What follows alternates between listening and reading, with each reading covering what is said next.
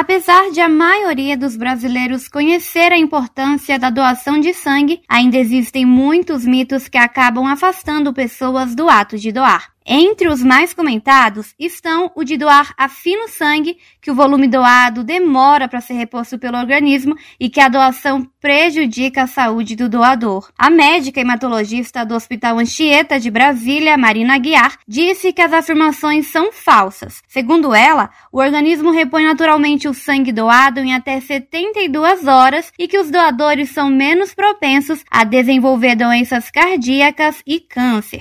Isso ocorre porque durante esse processo há uma espécie de limpeza sanguínea, porque o nosso sangue ele é produzido na medula óssea e é renovado a cada três meses. E essa doação, ela vai promover uma renovação das células sanguíneas. Com isso, as células velhas são renovadas. Outro mito bastante comum hoje em dia, depois da pandemia, é achar que quem teve Covid-19 não pode doar sangue. Marino explica que os infectados precisam aguardar um mês após a recuperação completa da doença para poder fazer a doação. Ou seja, a doação só é permitida se não houver nenhum sintoma ou sequela depois de 30 dias que ela já se recuperou. Quem ingere bebidas alcoólicas, fuma cigarro, tem tatuagens ou piercings também pode ser doador.